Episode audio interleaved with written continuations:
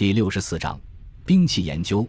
给半自动步枪起完名字，孙百里随口说问道：“现在兵工厂的生产情况怎么样？”黄震回答：“非常好。目前兵工厂月产子弹一百五十万发，各种炮弹一万发，手榴弹五万枚，烈性炸药两千吨，各种口径的火炮三十五十门，半自动步枪一千支，轻重机枪二百挺，反坦克步枪五十把，手枪五百支。另外。”兵工厂从月底开始生产钢盔和防毒面具，争取在年底全部装备部队。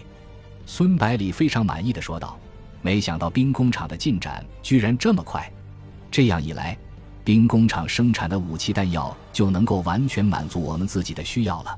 你们真是太了不起了。”黄振感到很不好意思，说道：“其实都是犹太人的功劳。这些从德国过来的犹太人不但技术精湛。”而且非常勤奋，做事兢兢业业，可以说为兵工厂的发展立下汗马功劳。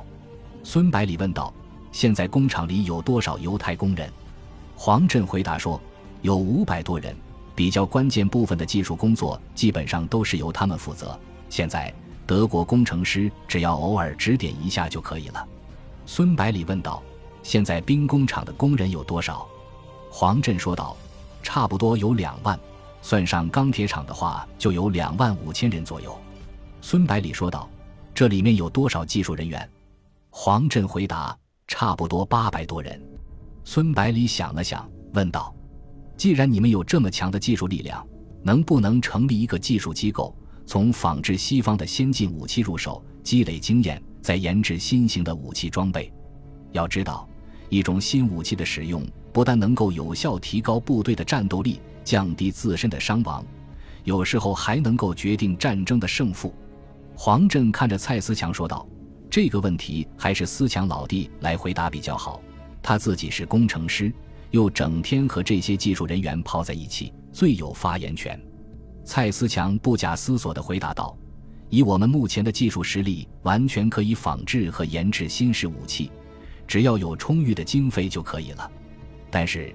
我想知道军长想研制哪方面的武器装备，孙百里说道：“现在兵工厂已经可以制造出坦克装甲车以外的所有陆军装备，而我们的经济实力又不允许创建大规模的海军，所以研制的重点要放在坦克装甲车和飞机上面。”蔡思强反问道：“飞机和坦克都是用燃油的，我们没有油井，必须全部进口。如果海岸线全部被封锁了怎么办？”即使我们研制出来，到时候还不是一堆废铁？黄振急忙说道：“思强老弟，这些问题不是要你来考虑的，军长问什么你回答什么就好了。”然后对孙百里说道：“他虽然说话不知道轻重，不过也是一番好意。”孙百里笑着对黄振说道：“没关系的，我和思强老弟是老相识了。再说他的问题也非常中肯。”然后对蔡思强说道。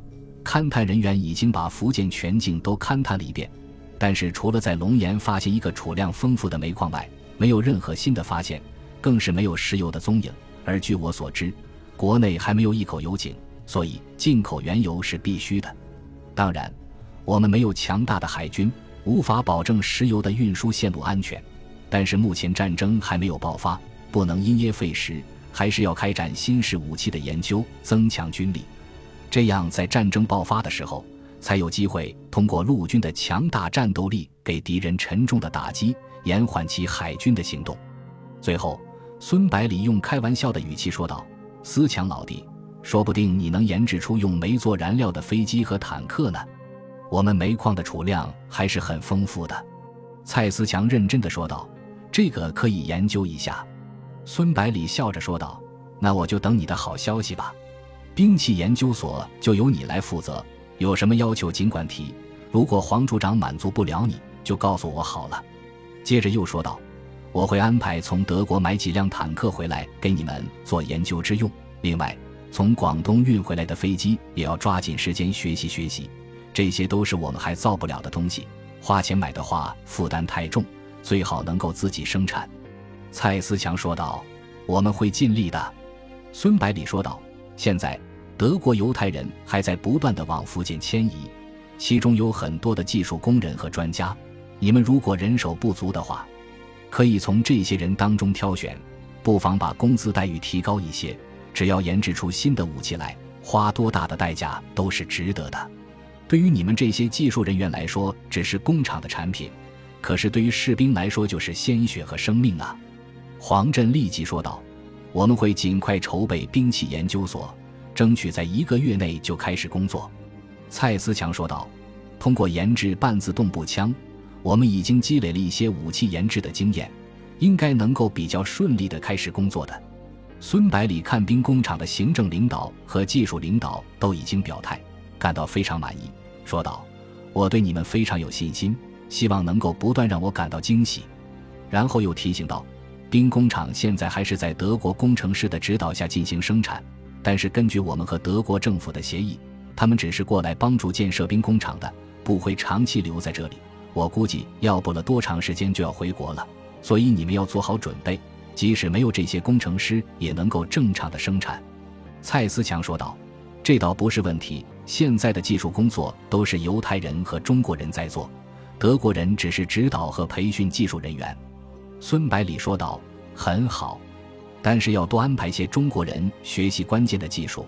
有很多犹太人还没有加入中国国籍，随时都可能离开，要做好万全的准备。”黄振连忙说道：“这个我会安排的。”孙百里看事情已经安排的差不多了，就准备离开。在走到兵工厂门口的时候，他忽然对蔡思强说道：“我们和日本人进行肉搏战的时候，伤亡很大。除了武器和训练的因素外，还有一个非常重要的原因，你知道吗？”蔡思强对孙百里突然提出这个问题感到很奇怪，说道：“我不知道，是什么原因？”孙百里回答道：“日军士兵在开始战斗前会在腹部裹上一层厚厚的帆布，这样一来。”我们的士兵如果臂力稍微弱一点，即使刺中敌人的腹部，只要没有刺穿帆布，就不能有效的杀伤敌人。日军在肉搏战当中表现优异，帆布可以说是功不可没呀。蔡思强问道：“那你跟我说这个的意思是什么？是不是要我们也生产些帆布来装备部队？”孙百里停下脚步，专注地看着蔡思强，说道：“我是希望你们能够研制出一种单兵用的防具。”用来保护士兵的要害部位，不但能够抵挡住敌人刺刀的突刺，还要能够挡住子弹的射击。蔡思强面露难色地说道：“按照你的要求，只有用厚钢板做一套铠甲才行。可是至少也有几十斤重，士兵穿上他还怎么打仗？”孙百里说道：“这个办法肯定不行。你和研究所要把这个东西好好研究一下，多试验些比较可行的方案。我会给你充裕的时间。”说完之后，孙百里上了汽车，向黄振和蔡思强挥手告别：“我等着你们的好消息。”